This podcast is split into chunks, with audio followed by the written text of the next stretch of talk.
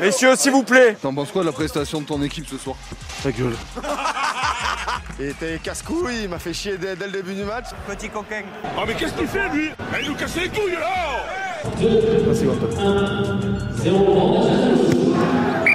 C'est pas lui qui donne le coup d'envoi, c'est moi qui donne le coup d'envoi.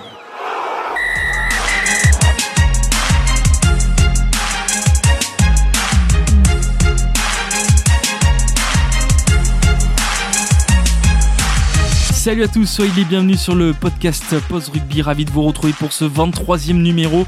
Et pour ce numéro, nous partons chez l'équipe qui a gagné en 2022 la Challenge Cup et deux fois le bouclier de Brennus. Il faut tout de même remonter en 1933 pour voir ce club soulever pour la dernière fois le bouclier. On parle du loup rugby. Les années passent et Lyon perdra son identité avant qu'un nouveau projet se lance en 2015 avec l'arrivée de Pierre Mignoni.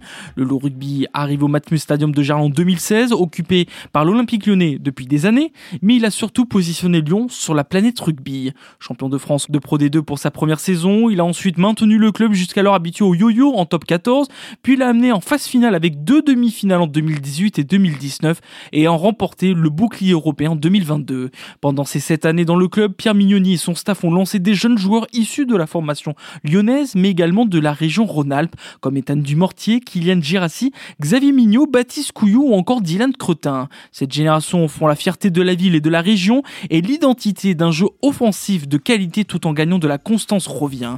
Nous prenons donc la direction du Stade Gerland et du club du Loup Rugby pour découvrir cette génération qui fait grandir le club. Et notre invité est né à Annemasse, en Haute-Savoie, en 1997. Il a été formé dans sa ville natale de 2004 à 2012. Il a été découvert par le Loup Rugby et a joué son premier match de Coupe d'Europe avec Lyon face à Grenoble, le voyage n'était pas si loin.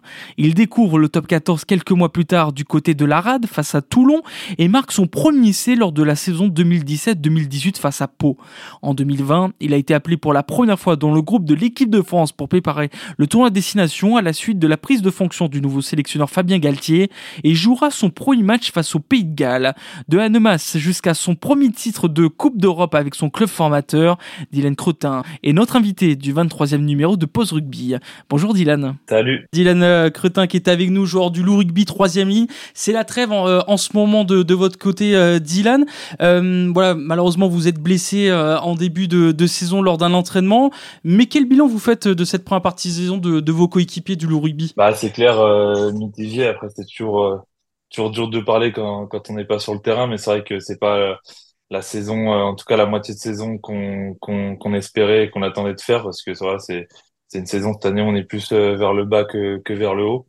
Et c'était pas c'est pas l'objectif euh, du club euh, à chaque début de saison ni des joueurs. Donc c'est vrai que c'est c'est dommage d'en être là. Et c'est c'est vrai c'est pas là où on veut être. Mais bon c'est aussi faut faut savoir aussi des fois faut aussi savoir rester fort dans ces dans ces périodes là pour pour pas pour pas sombrer. Et et se, se, se, créer une base solide pour, euh, pour repartir plus fort l'année prochaine. Alors, il y a eu un changement de manager en cours de à l'intersaison.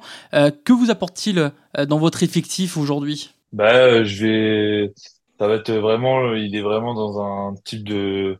de, de une façon de procéder qui est vraiment. Euh, lui, il est vraiment là pour être manager. Donc, euh, sur le terrain, il laisse, il laisse coacher les, les coachs justement dans chacun des domaines. Et lui il essaye de prendre du recul par rapport à ça et de plus euh, apporter d'importance sur euh, sur euh, sur la, la, partie managériale le, le comment sont les, les joueurs les dynamiques de groupe tout ça quoi. Donc c'est vrai que c'est assez différent par rapport à ce qu'on avait pu connaître euh, auparavant, mais, euh, mais voilà. C'est vrai que vous avez connu une, euh, de longues années Pierre Mignoni, l'ère Pierre Mignoni, après il y a Xavier Garbajosa. Est-ce que c'est difficile un peu voilà, de, de, de trouver autre chose après l'ère Mignoni qui a tellement marqué le club du rugby? Bah, C'est clair, c'est un passage comme Pierre a laissé au, au club, ça reste jamais indifférent parce que en fait, on se rend compte que enfin, pour les, les, jeunes, les jeunes joueurs dont je fais partie qui ont commencé avec Pierre, on avait connu que lui comme, en tant que, que, que manager. Et c'est vrai qu'il faisait manager, coach, il gérait aussi euh, l'externe, les recrutements, le, le, le développement du, du, du club, euh, le stade, tout ça. Il, en fait, il gérait tout. Donc c'est vrai que il prenait énormément de place, mais il savait ce qu'il faisait, il gérait tout. Euh, et c'est vrai que bah, pas tout le monde est capable de, de faire euh, ce qu'il fait. Et du coup, euh, c'est aussi d'autres façons, euh, d'autres façons de gérer qu'on a vu l'an dernier avec Xavier et cette année avec, avec Fabien. Mais voilà, c'est aussi, c'est aussi la suite logique des choses. On avait, on avait fait un bon bout de chemin avec, avec Pierre et, et voilà. Après, c'est clair que c'est malheureux euh, de changer euh, des coachs euh, de, de coach rapidement comme comme ça s'est fait mais voilà on espère retrouver de l'équilibre plus d'équilibre en tout cas actuellement pour que ça pour qu'on ait une continuité dans, dans le groupe c'est ce que tout le monde veut. C'est vrai que c'est assez rare maintenant qu'on voit en top 14 des entraîneurs rester aussi longtemps. Euh, aujourd'hui alors il y a eu ces changements maintenant comme vous le dites comme tu le dis il faut retrouver euh, cet équilibre au sein de du rugby. Euh, Dylan vous êtes blessé euh, lors d'un entraînement. Euh, comment se passe un petit peu euh, ta rééducation aujourd'hui? Bah plutôt très bien en vrai ça ça va ça va très bien. J'ai dès, dès la, la, blessure dès que j'ai dès que j'ai fait dès que j'ai je me suis blessé j'ai tout de suite essayé de basculer sans chercher de cause, sans chercher euh, de bouc émissaire et, et voilà de digérer la nouvelle et de, de se dire aussi que voilà c'est aussi euh, c'est malheureux, c'est clair que c'était pas mon, mon souhait le premier, mais ça va ça va me laisser du temps pour euh, revenir meilleur que que ce que était pour développer physiquement, développer rugbystiquement et, voilà c'est j'ai pas de match tous les week-ends pendant 6 à 8 mois donc au moins j'ai j'ai du temps pour travailler et, et voilà faut c'est plus dans cette euh, dans cette vision que je l'ai tout de suite essayé de j'ai tout de suite essayé de voir cette chose euh, sous, cet angle-là parce que voilà ça va rien de de pleurer sur une blessure ça arrive c'est c'est le sport de haut niveau et et voilà comment j'ai j'ai essayé de digérer la chose. Et c'est l'occasion aussi de se retrouver sur soi-même de se poser des questions de s'améliorer de se questionner aussi à, à ce moment-là de couper peut-être du rugby? Ouais tout à fait c'est ça c'est le c'est l'occasion euh, ça arrive pas souvent dans une carrière mais voilà de se reconcentrer un peu euh, sur soi-même, sur euh, sur euh, voilà parce que quand on enchaîne les matchs euh, week-end après week-end pendant plusieurs années, ben en fait on a on a un peu moins de temps de se perfectionner que ce soit rugbystiquement ou physiquement parce que voilà il y a la fatigue, il y a y a l'enchaînement des matchs et peut-être qu'on peut pas pousser son corps euh, la semaine aux entraînements aussi loin pour rester frais le, le week-end. Et là, du coup, c'est une période où euh, bah, c'est plus propice à ça, où il y a, y a, le temps de se développer. Et même si on est fatigué le, le samedi, bah, il n'y a pas de match, donc euh, donc c'est pas trop grave. Donc j'essaye de d'optimiser sur ce côté-là, et puis après à côté de de faire d'autres choses, d'en profiter aussi pour euh, pour euh, pas couper totalement, parce que voilà, je peux je pourrais jamais je pourrais jamais couper du rugby totalement. Euh, euh, ça reste ça reste une passion, mais voilà, essayer de voilà, je, je me con, je me concentre sur les matchs du loup, et puis après le reste, j'essaye de de, de changer un peu d'air. Alors il y a Loïc Le Cavellec qui est avec nous, membre de Pause Rugby, qui avait euh, une question à te poser également. Ouais, moi j'avais une question en fait sur, euh, sur ton contrat. Ton contrat va jusqu'en 2025, euh, me semble-t-il. Ça fait quand même pas mal d'années, euh, pas mal d'années que, que tu es là-bas, quoi. C'est, c'est dur de quitter ce club et cette région du, du Rhône-Alpes. C'est pour ça que tu prolonges tout le temps, ou tu te sens bien? Non, bah tout d'abord, c'est un club euh, auquel euh, je suis attaché parce que c'est c'est le club qui m'a fait confiance euh, dès l'âge de 15 ans et et avec euh, qui j'ai de super souvenirs et ça s'est toujours bien passé. Donc déjà ça, je j'ai pas envie d'oublier aussi euh, que c'est eux qui m'ont fait confiance en premier. Et après oui, c'est un club où je me je me sens bien, même si cette année au niveau des résultats c'est un peu plus compliqué et voilà, ça ça arrive à ça arrive à beaucoup de clubs. Il y a pas il y a qu'un club qui est champion tous les ans.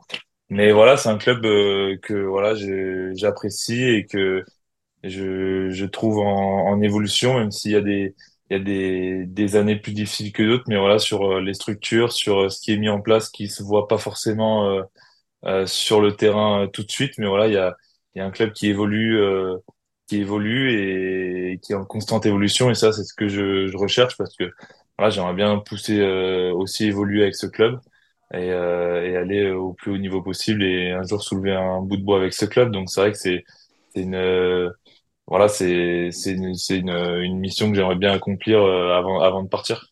Tu te verrais faire toute ta carrière là-bas au loup rugby? Oh totalement oui c'est pas c'est pas du tout quelque chose. Ça qui serait est, un honneur quoi c'est ça? Qui est inconcevable. Bah c'est c'est quelque chose que voilà si si j'arrive à à évoluer tous les ans avec ce club, bah, je me dis dans dans cinq dix ans euh, si ça évolue euh, tous les tous les ans, même si je le dis encore, c'est pas en constante évolution parce que voilà, le sport c'est c'est pas toujours simple, il y a des années plus compliquées que d'autres, mais mais euh, ça serait euh, ça serait euh, ça serait très cool en tout cas de de faire toute une carrière dans dans le même club. Moi, c'est des choses que que j'apprécie, même si voilà, je suis pas non plus réfractaire à à bouger. Mais c'est vrai que passer toute sa carrière au Loup, c'est c'est un club que j'apprécie et qui avec lequel j'ai confiance. Alors avec ce club, ben, avant de gagner ben, ce fameux bout de bois que, tu voudrais gagner avec eux, tu as gagné quand même une Challenge Cup déjà. Euh, avec l'équipe de France, tu as gagné un tournoi des destinations. Est-ce que franchement, quand tu étais plus petit dans, ta ville d'Annemasse, tu te serais vu euh, comme ça? Est-ce que tu aurais imaginé euh, tout ça? Bah, c'est clair que c'est dur à imaginer. C'est clair que l'équipe de France, euh, ça, c'est des choses qu'on rêve, mais on se dit pas forcément, euh, on se le dit pas dans la tête forcément. C'est vrai que ça, ça arrive au fur et à mesure des choses. On commence à prendre conscience euh, de là où on est, mais c'est clair que surtout que en professionnel jusqu'à avant 2022, du coup, j'avais jamais gagné un titre en professionnel.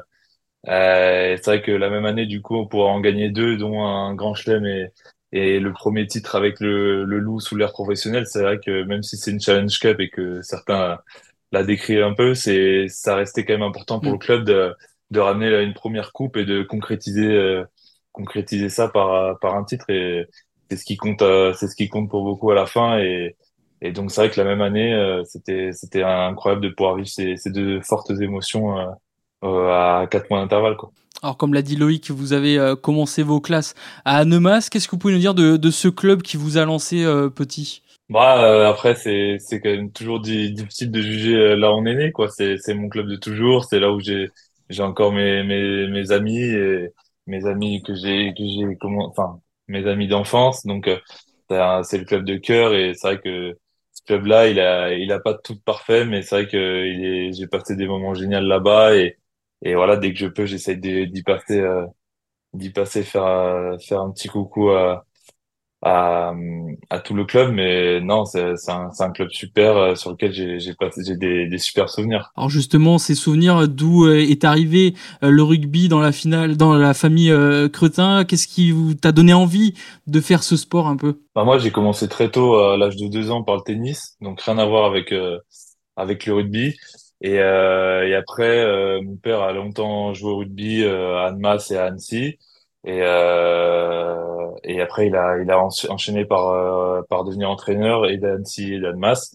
Et c'est vrai que bah, de tous les dimanches, le fait d'aller d'aller voir le père jouer ou et de d'être dans cet environnement rugby, c'est vrai que bah, un jour, ça te donne envie d'essayer. Donc j'ai j'ai essayé un, un jour de, j'ai pris mon sac un samedi matin et et je suis allé avec mes parents et c'est vrai que bah, ça a tout de suite euh, ça a tout de suite collé et et, voilà quoi. Ça qu'il y avait ce côté collectif euh, différent du tennis que que j'ai adoré tout de suite et et bon, j'ai bien fait de m'accrocher. C'est vrai qu'il y a une grande différence entre le, le tennis et, et, et, le rugby. Euh, euh après, est-ce que tu es un, un joueur, un, une personne qui adore faire un sport collectif, individuel? Euh, Voilà, c'est ça aussi qui a fait pencher la balance vers le, le rugby, d'être plutôt avec un groupe que tout seul? Bah, Moi, après, il y a, y a, beaucoup de, de sports individuels aussi que j'adore, le tennis, euh, le golf. Euh, tout ça, il y a la, la, course ou la natation, il y a plein de trucs que j'adore faire aussi tout seul, mais c'est vrai que il y a un moment, euh, vers l'âge de 15 ans, j'ai dû faire un choix entre, euh, bah voilà, je peux pas faire les cours, le tennis, le, le rugby, ça prenait beaucoup de temps, et j'ai dû faire un choix. Et c'est vrai que le côté collectif, bah, c'est vrai que je me voyais plus euh, faire ça euh, longtemps, quoi. Il y a, y a un côté qui est quand même beaucoup plus sympa, et, et c'est vrai que dans des, dans, dans, les clubs comme ça, quand on commence, c'est vraiment une famille qu'on se crée, des, des amis pour la vie, et ce côté-là, c'est vrai que c'était c'était exceptionnel. Donc c'est vrai que ça, le choix, il s'est vite fait, euh, sans même trop y réfléchir. C'était assez euh, évident de, de, choisir le rugby. Alors dans, dans le sud-ouest, en fait, si tu veux, on parle beaucoup rugby, tout ça. Dorian et moi, voilà, quand on est du sud-ouest, on sait ce que c'est. Toi, tu es plus de la région euh, lyonnaise. Ça parle un peu moins de rugby, on va dire que ça parle plus du, du ballon rond aussi, un petit peu, mais comment, euh, comment les éducateurs ils, ils vous enseignent le, le rugby? Est-ce que tu sais s'il est différent du sud-ouest euh, ou non? Alors ouais, il y a une philosophie totalement différente du sud-ouest, je pense. Mais après, faut pas. C'est vrai que le foot prend euh, peut-être une plus grosse partie, mais je pense que on se détrompe souvent sur la, la région euh, euh, Rhône-Alpes où on pense qu'il y a, il y a, il y a sa vie exclusivement autour de foot et il y a vraiment, il y a vraiment quand même une euh, voilà une densité de, de, joueurs. Peut-être au niveau, il y a la, la, représentation du Sud-Ouest, elle est, elle est plus forte, c'est clair, mais mais le rugby vit euh, dans les dans les clubs amateurs et même euh, professionnel maintenant avec les clubs qui qui se développent de plus en plus, mais il y a, il y a, une, forte quand même densité de, de, de, de personnes intéressées ou joueurs au rugby dans, dans la région. Donc c'est clair que là-dessus, ça, moi, ça m'a les, les éducateurs après la, la philosophie qu'ils nous ont enseignée, je je serais pas trop pas trop dire comme ça parce que j'en ai eu plus d'un, mais euh, mais en tout cas c'était c'était euh, souvent en tout cas masse euh, sur le, le le plaisir et voilà sur les les choses assez simples quoi. Alors le plaisir euh, et l'état d'esprit, quoi. C'est, c'est le plus important, quoi. Alors après, à, après Annemasse, vous êtes arrivé, enfin, t'es arrivé à, à Lyon. Euh, qu'est-ce que tu peux nous dire, voilà, de cette euh, transition entre Annemasse et, et, et, Lyon. Euh, voilà, on passe d'une plus petite ville à une grande métropole, à Lyon. Euh, est-ce que tu avais déjà des retours de ce club du rugby à, à cette époque-là? Alors non, pas du tout, parce que moi, les joueurs d'Annemasse, souvent, qui étaient un peu, qui étaient un peu repérés, tout ça, ils allaient, ils allaient directement à Grenoble. C'était un peu le parcours logique parce que c'était dans, dans les Alpes et, et voilà. Et moi, en fait, j'ai un peu euh, j'ai pris un peu le en fait j'ai fait les détections dans les dans les deux clubs et j'avais ce jour-là euh, voilà ça veut rien dire contre Grenoble mais j'avais préféré les détections euh, ce jour-là et euh, en fait il n'y a pas fallu plus en fait pour me dire bah j'ai préféré ça donc je vais là-bas je vais à Lyon et en fait ça s'est fait assez naturellement. En faisant les deux je me suis ouais ça allait assez vite. Je me suis dit j'ai envie d'aller là-bas et bon avec le recul je regrette pas trop mon choix mais mais c'est vrai que ça s'est fait assez naturellement d'aller d'aller dans ce club, même si euh, à l'époque euh, ils étaient en Pro D2, ils venaient juste de monter l'année où je suis arrivé euh, en top 14, mais mais ouais, c'était assez naturellement. Tu, tu sens qu'il y a une concurrence, concurrence entre guillemets entre Grenoble et Lyon dans le rugby. On sait que Grenoble c'est un très bon centre de formation. Il y a beaucoup de jeunes euh, qui sortent de, ce club. On pense à, Louis Biébarré, à Nathaniel Huleux ou, d'autres joueurs. Euh, il y a une concurrence entre ces deux clubs-là ou il y a Oyonnax aussi qui peut s'interposer euh, euh, entre vous trois? Ah bah totalement. Il Oyo fait totalement partie aussi euh, de la, la, triade un peu du Rhône-Alpes. Mais mais oui, bah il y a forcément il y a forcément, je pense, une concurrence euh, parce que voilà, tu es dans la même région, donc euh, donc euh, ça faut être un peu le club qui, qui domine la région, mais c'est un peu partout pareil. J'ai l'impression que voilà, si on on demande au club parisien ou au club ou club du Pays Basque, tout ça, bah, c'est un peu c'est un peu toujours pareil. Donc c'est des guerres, mais c'est on appelle ça le mot voilà, c'est beaucoup trop fort pour ce que c'est, mais voilà, c'est surtout pense que c'est important pour euh, pour créer la, une dynamique aussi forte dans, dans une région qui est des clubs concurrents qui se tirent vers le haut et, et c'est ce que je pense on fait avec euh, avec Oyo et Grenoble et, et, et le Loup pour euh, pour justement se tirer au plus haut niveau et je pense qu'il y a que comme ça qu'on peut y arriver si on est tout seul un peu isolé dans son monde et on se repose peut-être un peu plus sur les lauriers et c'est peut-être un peu plus dur.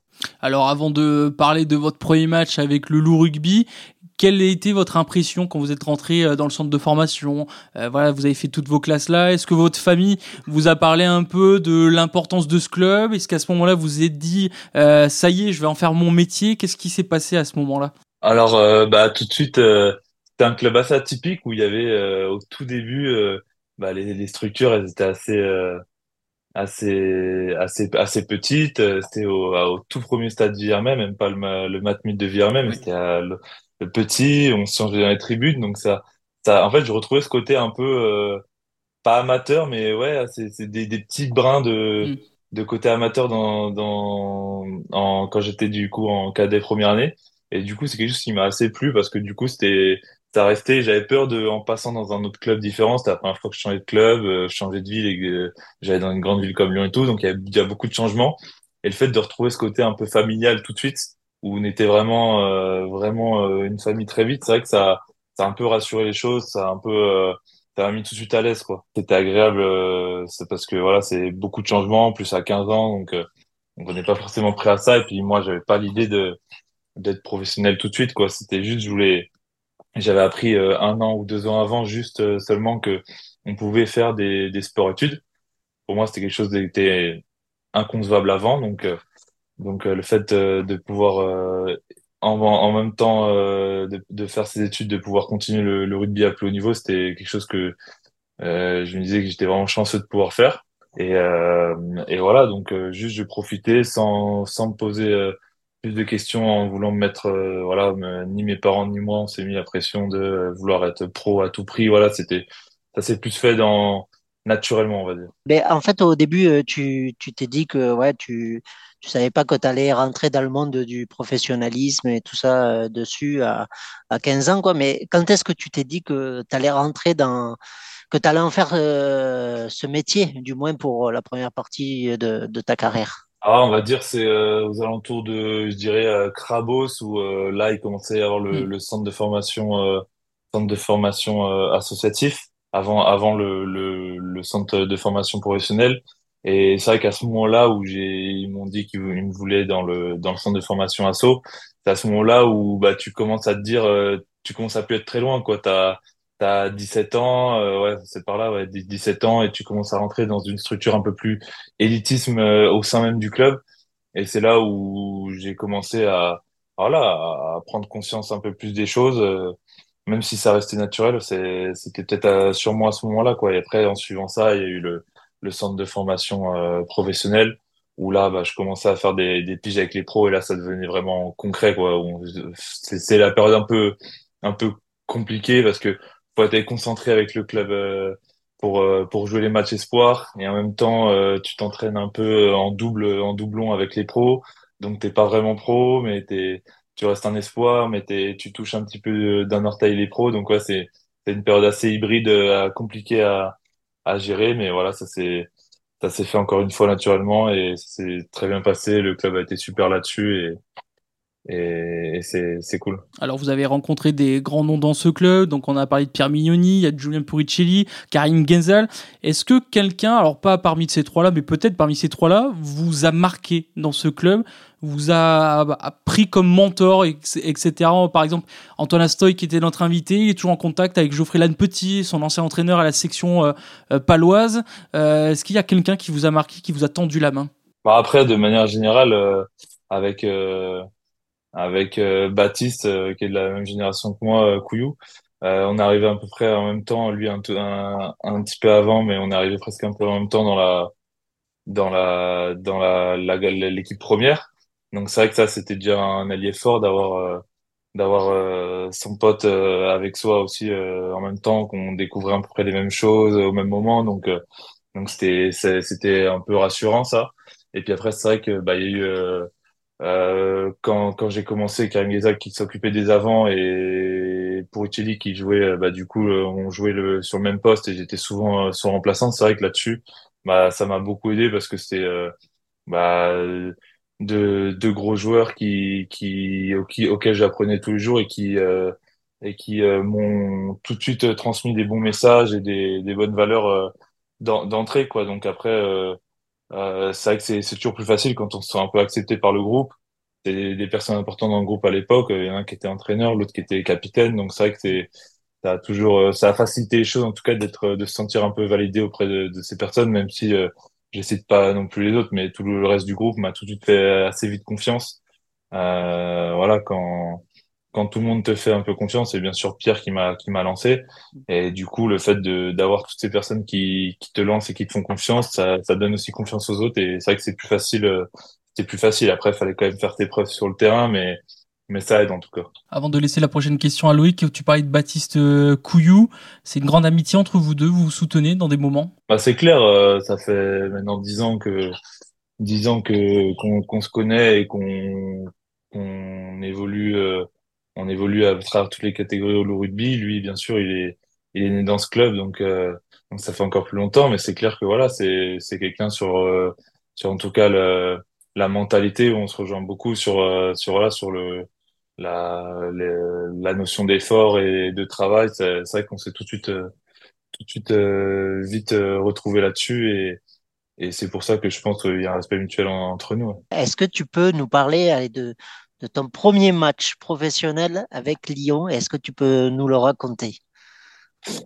Euh, c'était avec euh, moi, c'était la Challenge Cup, du coup, Ouais. en la première année. La où, plupart euh, du temps, c'est toujours la Challenge Cup à chaque fois qu'on est Ouais. lancé. Ouais, souvent. C'est- c'est- Mais bon, elle, est- elle, elle se mérite, euh, elle se mérite pour les clubs qui la jouent pas de pouvoir euh, faire jouer des jeunes. Donc, euh, donc euh, moi, à l'époque, j'étais, j'étais super content de la jouer. Euh, euh, je m'en foutais de, de quelle compétition c'était. Et euh, c'est vrai que Pierre avait, avait, avait fait une équipe où, euh, où il nous disait que qu'il faisait pas tourner, qu'il mettait la meilleure équipe, mais on a bien vu qu'on était 10 du centre de formation à jouer et, et tout, c'était un peu un peu euh, l'équipe l'équipe B qu'il envoyait, même si il le disait pas honnêtement, mais on le savait tous. Mais du coup, on s'était pris en mission sur ce, cette compétition de même si même si c'était pas l'équipe type de la jouer à fond et de, de tout donner parce que voilà ça bah, c'était une, une occasion à prendre et toute, euh, toute occasion est bonne, est bonne à prendre. Donc, euh, donc c'était cool et on avait été justement à Grenoble, à Grenoble au stade des Alpes euh, la jouer. Donc c'était, c'était cool. On avait, on l'avait gagné en plus là-bas.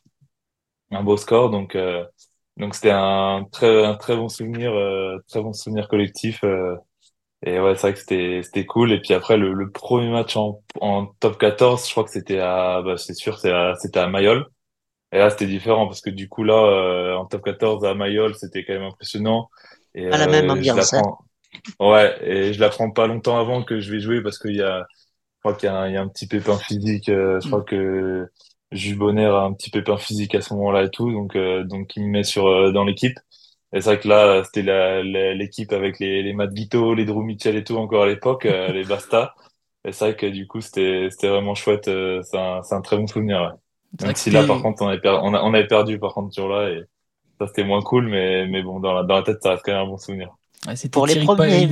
euh, pardon, pardon Loïc, mais c'était Thierry Paiva, joueur de La Rochelle, qui nous disait que son premier match avec l'UBB c'était à Inisei, en plein milieu de la Russie, en Challenge Cup. Lui aussi, faisait, euh, ils avaient envoyé toute la, le centre de formation à Bordeaux. Ouais, ouais. Et pour le premier match, euh, pour le premier match en général, après le, le match d'Aivessia, il y a toujours comme un gage ou un petit cadeau et tout. T'as as eu quelque chose toi après ou non? Non, on n'a pas eu parce que je pense qu'il y avait tellement de joueurs qui commençaient, ces, qui faisaient ces premiers matchs. tu as échappé à ça, quoi, c'est ça Ouais, ça, ça aurait mis, euh, ça aurait mis une heure, mais on m'a quand même, on m'a quand même rasé les sourcils euh, au stage de début de saison quand même. ah oui. Ouais. Ça, j'oublie pas quand même parce qu'une tête sans sourcils, je vous le conseille pas en tout cas.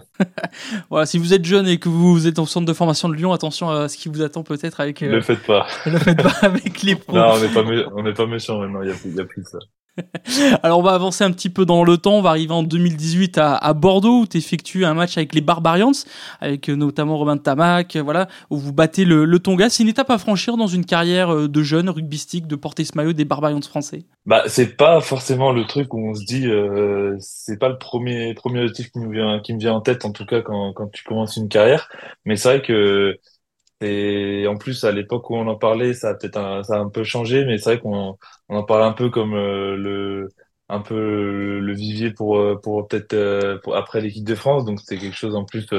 voilà, c'est un c'est un maillot Barbaron, c'est un maillot un maillot mythique et ce hmm. qu'on a envie de porter une fois dans sa vie, quoi. Et donc c'est vrai que c'était c'est arrivé plus vite que ce que je pensais et c'était vraiment trop bien, quoi. C'était c'était une semaine franchement exceptionnelle on a on avait avec euh, avec le groupe euh, trop trop bien trop bien vécu toute la semaine et et de pouvoir jouer dans cette ambiance là décontracté toute la semaine et de jouer relâcher le le week-end même si euh, même si en face c'est Tonga c'est pas forcément mm. l'équipe faut trop se relâcher non plus. On l'avait vu en début de match où on avait pris un peu la sauce. Mais mais ouais c'était c'était super. C'était un super souvenir parce que voilà toute la semaine était était top le stade avait joué le jeu pour pour les Babas et était en feu. Donc, euh, donc non, c'était, c'était, un super souvenir. Mais juste après, en fait, c'est Barbarians où c'était déjà un super souvenir, comme tu dis. Il y a eu un autre bon souvenir, c'est qu'une saison après, ben, c'était le 15 de France. On t'a, on t'a appelé pour le 15 de France. Qui t'a appelé? Raconte-nous un peu comment, comment ça s'est passé, qui t'a appelé et comment ça s'est passé euh, au début euh, à Marcoussis? Alors, si j'ai bien. Bah, déjà, c'était pas Marcoussis, c'était à Nice. On a fait le stage avant, euh, avant le signation en 2020, quand, quand du coup euh, Fabien euh, prend, prend la tête mhm. du 15 de France, enfin même s'il était pour la dernière Coupe du Monde, mais voilà mhm. où il avait vraiment changé pas mal de, de personnes dans le groupe. Donc ouais, j'étais bah surpris, même si c'était un objectif pour moi, parce que voilà, je commençais à enchaîner quelques saisons et que et que voilà, je me sentais bien au club. c'était c'était toujours un objectif pour moi de, de jouer au plus haut niveau possible. Et c'est vrai que l'équipe de France, c'est, il n'y a pas plus haut. Et c'est vrai que quand j'ai reçu le, coup de fil de Fabien, j'étais, j'étais, même si je voulais y être, j'étais quand même surpris et, hyper, euh, hyper content de, de pouvoir de pouvoir y aller. Donc c'était cool. En plus, il y avait pas mal de, de nouveaux aussi qui intégraient dans qui avaient plus ou moins le même âge que moi, de la même génération. Donc c'est vrai que ça c'était plus facile que d'arriver sur une équipe où il y avait que des des, des trentenaires ou, ou quoi, donc, et d'être le seul jeune. Donc c'est vrai que ça, ça a facilité. Après, euh, ça s'est pas passé forcément comme prévu parce que au bout du, au bout de dix jours euh, de stage, je me tords la cheville et je loupe les deux premiers matchs euh, destination. Mais du coup, euh, j'apprends après, euh, j'ai tout donné pour revenir et j'apprends que que pour le Pays de Galles, une fois que été remis de ma, ma cheville en deux semaines, il me rappelle. Et là, du coup, c'est vrai que c'était c'était une super nouvelle où j'étais bah, extrêmement fier. En plus, c'est des, des, souvenirs euh, de fou parce que c'est dans le Millennium, euh, en Principality, euh, avec le stade, le toit fermé, les lance-flammes de partout, la victoire, la victoire au bout de deux points, la dernière action de folie. Même si je jouais deux minutes, voilà, je me, je me rappelle exactement de cette journée. C'était incroyable. Surprenant dans un stade fermé en plus. Hein. Bah ouais, c'était la première fois que clairement je le voyais en vrai l'ambiance à l'intérieur, euh, euh, le Pays de Galles qui était euh, qui est une gros, grosse grosse équipe avec euh, une ambiance franchement c'est j'ai jamais vu ça et une ambiance aussi aussi électrique euh, dans un stade. Le déroulé du match avec des rebondissements de partout Romain je crois qui intercepte qui fait un essai de 60 mètres dernière action où il il perd s'il s'arrête à 20 mètres de notre de notre ligne pardon et, ouais c'était c'était il y a tout qui il y a tout qui était incroyable dans dans cette journée. Et c'est vrai que c'est un souvenir, euh, un souvenir gravé à jamais.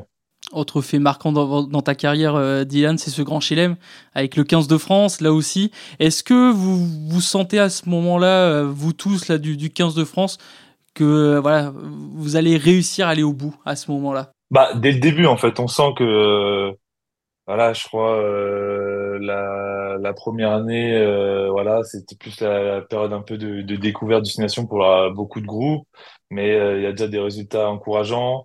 Après tournoi, pareil. celui d'après, je crois que c'est 2021. Du coup, je crois il est un peu coupé par le, Covid. c'est un peu bizarre. Et après, et après, du coup, mais on sent que les résultats sont bien. Et après, il y a cette tournée en novembre où euh, ça fait 3 sur 3 en battant à la fin les, les Blacks. Et là, on prend conscience en se disant bon, peut-être qu'on on, voilà, on n'était pas si on n'était pas au niveau auquel on attendait, en voyant qu'on confirme ça par une victoire face aux Blacks. Et là, on se dit ah, il y a quand même euh, moyen de quoi. Il y a possibilité. On a, on a vraiment tout le temps cru au projet jusqu'au bout. Et c'est vrai que là, ça le confirmait. Donc c'était et du coup, c'était c'est vrai qu'avant de d'entamer le le tour en 2022 voilà, on était, euh, on était tous euh, focalisés sur cet objectif-là et match après match, quand on voyait qu'on validait les victoires, qu'on était euh, toujours bien dans, dans ce qu'on travaillait et que tout ce qu'on bossait, ben, on le voyait, tout ce qu'on bossait, on le voyait sur le, week-end, sur les, les matchs. Et du coup, c'est vrai que bah, ça te fait encore plus prendre confiance au projet et prendre prendre conscience que c'est de plus en plus possible match après match, mais tu sais que à un match, tu peux euh, gagner le Grand Chelem euh, et ce dernier match contre l'Angleterre, si tu le perds, tu peux même pas gagner le tournoi. Donc c'est vrai que les destinations pour ça, c'est une incroyable compétition, mais c'est tellement stressant parce que voilà, c'est presque deux mois avec la préparation euh, euh de stress, d'entraînement, de d'intensité. Et c'est vrai que bah, tu, tu donnes tout pendant cette période-là. Et ouais, c'était incroyable de, de pouvoir de pouvoir soulever le, Grand Chelem après après dix ans, je crois. C'était c'était magnifique avec euh, tout le stade qui, tous les, les supporters qui nous, ils nous soutenaient derrière. C'était, euh, on sentait vraiment qu'il y avait une communion euh, parfaite et une osmose avec le public et ça c'est génial quoi. Tout le monde restait 45 minutes après le match dans le stade. Ça c'est vrai que c'était des souvenirs, des souvenirs magnifiques quoi, de pouvoir partager ça avec sa famille après, avec tous ses potes, toute l'équipe. ah c'était c'était cool. Ouais, vous avez marqué l'histoire de ce 15 de France tout de même. Est-ce que vous, vous le sentez que vous avez marqué tout de même l'histoire du 15 de France, une page de l'histoire du 15 de France Après, c'est c'est compliqué de dire ça. Il y a tellement de il y a tellement de, de choses qui se passent euh, pas dans les sélections et, et dans cette équipe de France. Donc, euh, j'aurais pas la prétention de, de dire ça loin de là, mais ça, c'était, j'ai juste envie de, voilà, de, de profiter des, des moments, euh, des moments euh, dans cette équipe de France et, et après peut-être faire le, le compte plus tard, mais mais non, euh, pas, pas de marquer l'histoire, c'est juste essayer de, de, de faire le plus de résultats possible avec, avec cette équipe qui, bah, qui, qui le mérite, qui travaille dur depuis, euh, depuis depuis quatre ans et, et avant, mais mais enfin en tout cas de ce que je, je vois en tout cas. Et c'est pour ça, c'est ça, ça, cette équipe de France a mérité de, de gagner le titre et, et voilà. En tout cas, pour nous et les supporters, vous l'avez marqué, l'histoire. Loïc. Ouais, euh, moi j'avais une question plus quand, ben, quand tu étais petit. Donc euh, ça remonte hein, maintenant, ça commence à remonter un petit peu. Quand tu étais petit, euh, qu'est-ce que, est-ce qu'il y a un souvenir en particulier qui t'a marqué, soit au stade, soit, soit à la télévision? Est-ce que tu peux nous raconter cela? Bah moi, très rapidement là, comme ça, c'était 2007 forcément, c'était Enfin, quand j'étais à l'école de en plein, quand j'étais à l'école de rugby et, et euh, Coupe du Monde en France, ou enfin voilà, moi j'étais allé, mes, mes parents avaient m'avaient offert euh, du coup la, la, des places pour aller voir le, le match d'ouverture. Donc ah, euh, ça pas gravé pour le résultat, mais mais dans ma tête c'était c'était incroyable parce que voilà, j'en j'en voyais pas souvent des, des matchs des matchs de professionnels, donc euh, donc c'est dire que de voir un match d'ouverture de Coupe du Monde, c'était c'était incroyable, même si même s'il y avait une euh, petite gueule de bois le lendemain euh, vu le résultat mais mais euh, mais voilà. Et puis après il y avait aussi je me souviens un souvenir bah 2007 à Cardiff quoi contre les Blacks où où là bah toute toute mon équipe était venue était venue manger à la maison pour pour voir le match. Et du coup c'est vrai que ça ça reste un un souvenir et un moment un moment incroyable et puis après, euh, à côté de ça, il y avait aussi une fois, on était allé en vacances dans le Pays Basque, on était allé assister à un, un, un entraînement de, de Biarritz, où du coup j'avais pu voir euh, bah, les Serge Betchen, euh, les les Yashvili et tout, Arin Ardoki, toute toute toute la bande la bande de de Biarritz avec l'équipe l'équipe qu'ils avaient à l'époque. Et c'est vrai que bah du coup c'était la première fois un peu que je rencontrais des des, des joueurs pros et et des joueurs internationaux. Donc c'est vrai que c'était euh, un souvenir, euh, un souvenir dingue de pouvoir, euh, de pouvoir les voir à l'entraînement.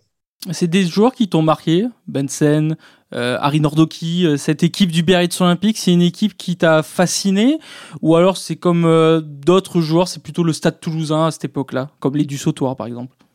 Ah moi il y avait, c'est vrai que dans, dans mon club on était, on était plus plus euh, en guerre, euh, savoir si on était plus pour Paris ou Toulouse à l'époque. Mais c'est vrai que Biarritz, moi, j'avais une petite, euh, petite voilà, j'avais une petite préférence aussi du côté de, de Biarritz parce que du coup, j'étais allé les voir et du coup, c'était c'était énorme de pouvoir voir en vrai une équipe professionnelle. Et après, c'est vrai que à l'époque, Toulouse, bah voilà, il y avait, c'était l'équipe que que beaucoup beaucoup de gens supportaient. Et moi, en étant gamin, c'est vrai que bah, cette équipe-là avait des joueurs qui faisaient, qui, qui faisaient rêver et, et c'est clair que c'est dur de, de, passer à côté, même si euh, je suis porté au tout, tout début euh, Bourgoin parce que c'était l'équipe la plus proche et, et je demandais à supporter l'équipe la plus proche euh, à mes parents quelle était l'équipe la plus proche, mais bon, ça n'a pas duré, euh, ça a pas duré assez longtemps pour, pour perdurer après quand j'ai grandi. Ah, c'est vrai qu'il y avait une sacrée génération là, à cette époque, à cette époque-là. Euh, il nous reste quelques questions, euh, Dylan, avant de conclure. Euh, Qu'est-ce que vous faites en dehors du rugby? Est-ce que vous faites des études? Est-ce que euh, vous êtes à 100% là-dessus? Est-ce que le club vous accompagne dans votre après-carrière C'est si loin mais si proche aussi. Il faut prévoir tout ça. Il y a une importance de, de s'imposer dans, dans ce domaine? Bah, Bien sûr, moi ça a toujours été hyper important. Ça a toujours fait partie, le côté études, ça a toujours fait partie de mon équilibre un peu de vie parce que voilà quand euh, quand ça va mal au niveau rugby ou quand c'est ou quand il y a des pépins physiques tout ça bah voilà le fait de pouvoir euh, parler avec euh, d'autres gens qui ont rien à voir avec le rugby d'être dans un autre domaine et ça change les idées et ça fait du bien aussi de de pas être dans un environnement rugby parler rugby traîner avec des gens rugby et jamais sortir de ce de ce de ce monde là et donc c'est vrai que moi les études ça a toujours fait partie de mon équipe de vie et du coup j'ai bah, validé une, licence euh, en commerce euh, il y a deux ans de ça, un peu plus de deux ans de ça. Et là, je suis actuellement en train de finir mon master 2 euh, à l'EM Lyon. Donc du coup, c'est c'est quelque chose que que je suis content de bientôt finir aussi parce que c'est un c'est un, un aboutissement aussi de de pouvoir faire ses études en même temps que le rugby. C'est pas toujours simple, ça n'a pas toujours toujours été facile de de ce côté-là.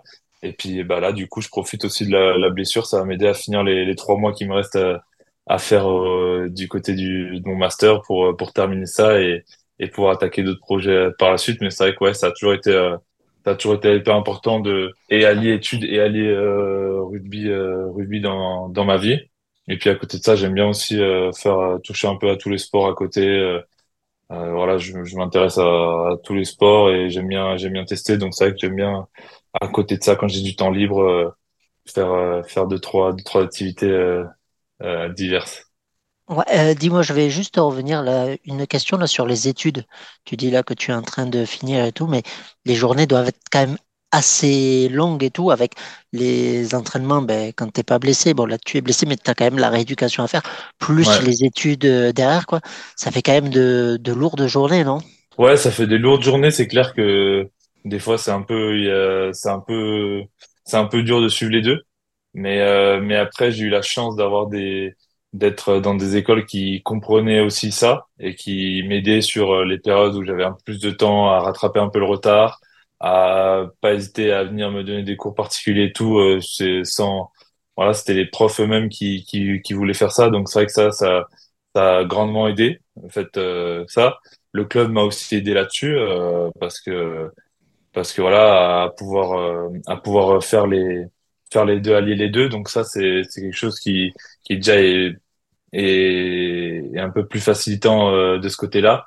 Et puis après, euh, ça fait des grosses journées, mais c'est vrai que quand on est, nous en tout cas à Lyon, on fait tout en journée continue, donc euh, on fait rarement, on finit rarement tard. Quoi. Le plus tard qu'on finit, c'est c'est 15 heures, donc donc au final, le reste de la journée, il y a du temps et et voilà, je me voyais pas rentrer et me poser devant la télé rien faire. Alors euh, des fois ça, ça fait du bien, mais c'est vrai que sur toute euh, toutes les toute l'année, euh, moi c'est pas quelque chose qui que je, je voulais faire, donc c'est pour ça que je me je me suis je me suis mis dans les études. Je voulais pas m'arrêter maintenant, je voulais continuer sur la continuité de mon bac, de continuer l'étude pendant que j'ai de l'énergie, parce qu'après je me dis j'en vois certains de l'équipe qui reprennent les études à 30 34 ans avec deux enfants et une femme.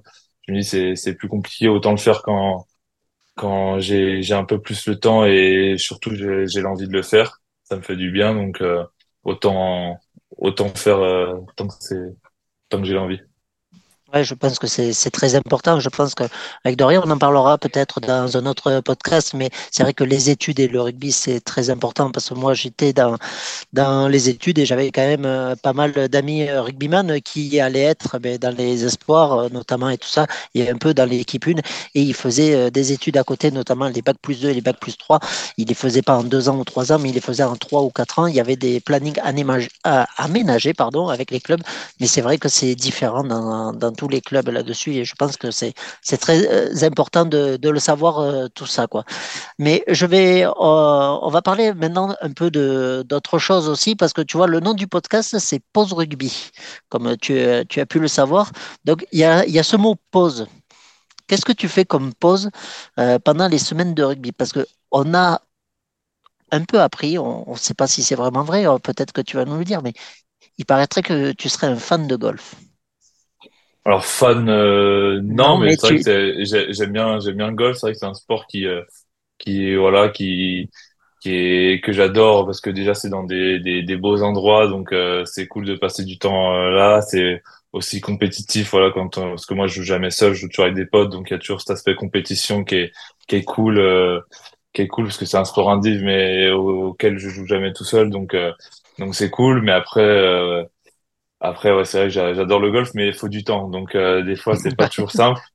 Mais après, du coup, à côté de ça, j'aime bien faire aussi du tennis, euh, aller nager, euh, faire un peu de vélo, euh, tout ça. C'est vrai que, comme je l'ai dit, j'aime bien, j'aime bien toucher à beaucoup de sports euh, parce que je trouve c'est c'est c'est important, c'est important. Ça fait ça fait du bien aussi de voir d'autres sports, d'autres d'autres d'autres choses à développer, en tout cas, que ce soit physique ou ou intellectuel. Donc donc non, ouais, c'est vrai que J'aime bien, mais le golf, euh, c'est vrai que quand, il y a des, des bons joueurs dans l'équipe, c'est cool de, de, se battre, euh, de se battre là-dessus. Et, et, en dehors du sport, est-ce que tu arrives à faire une pause? Voilà, par exemple, Pierre Boudin, qui est notre invité, lui, il fait une pause, il lit beaucoup de BD ou de manga, par exemple. Ça, le, ça, c'est sa pause à lui. Est-ce qu'il y a une autre activité en dehors du sport que, que tu apprécies faire? Ouais, bah, c'est vrai que des fois, il n'y a pas tout, toujours le temps pour le faire, mais c'est vrai que voilà. Euh, lire un peu, j'aime bien les autobiographies et puis après euh, parce que voilà, c'est sur différentes personnes, j'aime bien aussi euh, voilà, depuis le confinement, vu que j'ai passé le confinement, je voulais, je voulais apprendre un instrument parce que j'ai jamais su en jouer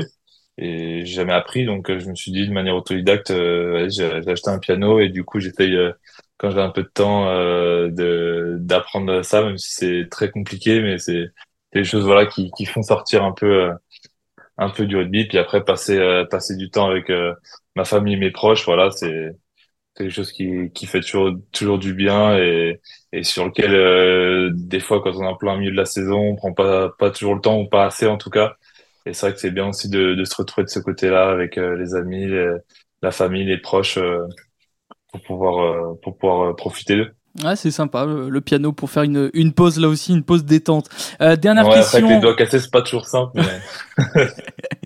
c'est vrai, c'est vrai, mais bon, c'est, c'est quoi qui, voilà, qui t'a fait donner envie de le piano? C'est un, je sais pas, une série sur un truc qui t'a fait Non, même pas. j'aime bien, j'aime bien la, la, musique et et quand j'ai, toujours, euh, j'aurais, j'aurais bien aimé euh, savoir jouer un instrument. Je me suis dit pendant le confinement, c'est l'occasion. Euh, lance-toi et puis euh, bah du coup euh, c'est le fait de m'avoir acheté un ça ça ça, ça te pousse à, à essayer de, de perfectionner ça mais c'est vrai que c'est long et fastidieux au début mais mais c'est comme tout faut faut, faut bosser dessus et un jour peut-être que j'arriverai à bien jouer.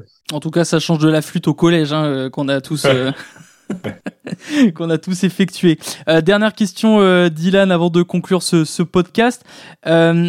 Euh, on pose toujours voilà une dernière question à l'invité. Euh, euh, des fois, on connaît le prochain invité, des fois non. Si tu avais une question à poser à un de tes coéquipiers ou un autre joueur de, Top 14, Pro D2, à qui tu voudrais poser une question et surtout quoi comme question tu voudrais poser? Bah Moi, vous me l'avez posé. Alors, je sais pas si elle vient déjà euh, d'une interview passée, mais c'est ce qu'il aurait fait qu'il aurait fait s'il n'était pas devenu rugbyman trop. À qui tu voudrais poser ça? Oh, n'importe qui, je sais pas qui vous allez recevoir. Euh. Bon, ça peut être euh, n'importe, on n'a pas encore le, prochain invité, mais à qui tu voudrais un tes coéquipiers peut-être? Par exemple Baptiste Couillou si on l'a un jour euh. Bah, je sais, du coup, c'est c'est ah. pas c'est plus c'est plus c'est moins c'est moins drôle mais avec qui je pourrais poser ça? Bah Thibaut Flamand, tiens. Thibaut Flamand. Eh bien, c'est noté. Thibaut Flamand. Voilà, si on l'a un jour dans le podcast, on posera euh, ta question, Dylan, à, à, Thibaut Flamand. Comme ça, vous aurez la réponse à un, prochain podcast. Merci, Dylan, d'avoir pris du temps pour euh, parler un peu de toi, du loup rugby, de la région. Également, c'était un, un, plaisir. Merci, Dylan. Eh ben, merci à vous, en tout cas, pour votre temps. Merci à Diane Cretin d'avoir été avec nous euh, sur le podcast Pause Rugby. On se donne rendez-vous lors d'un prochain épisode. On va partir du côté du Tarn et du Castre Olympique pour rencontrer Geoffrey Palis, enfant du club. Vous pouvez bien sûr évaluer ce podcast si vous l'avez adoré. Vous mettez un like ou 5 étoiles et également vous abonner sur nos réseaux comme Instagram, TikTok ou encore Facebook pour suivre toute l'actualité rugby du top 14, Pro D2 ou encore du 15 de France. Merci à toutes et à tous. Salut.